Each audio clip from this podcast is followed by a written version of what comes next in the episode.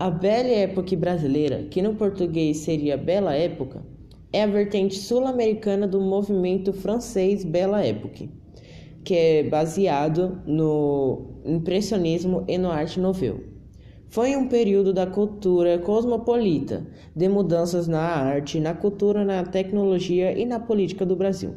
Durou 52 anos, entre 1870 e até fevereiro de 1922, que seria o fim do Império até a Semana da Arte Moderna.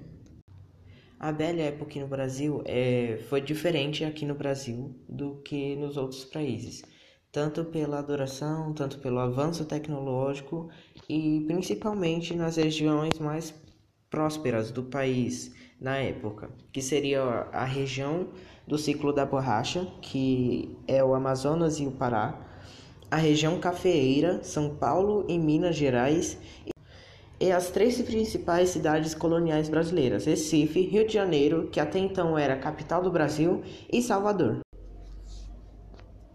A Belle Époque amazônica, financiada pelo Látex, iniciou-se em 1871, centrada principalmente nas cidades de Belém, capital do estado de Pará, e Manaus, capital do estado de Amazonas, chamadas de Paris dos Trópicos ou Paris na América.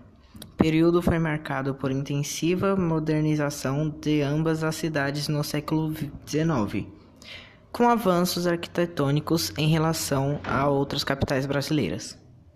A Belle Époque na região cafeeira, que seria no Rio de Janeiro e em São Paulo, é, era mais para popular as cidades e os estados. No Rio de Janeiro, é, aumentou de 266 mil a 730 mil habitantes entre 1872 a 1904.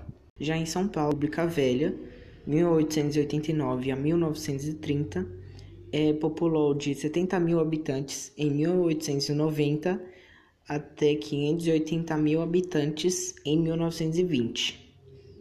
No caso, a Belle Époque, é, a Belle Époque no Amazonas e no Pará serviu mais para a economia do país em si.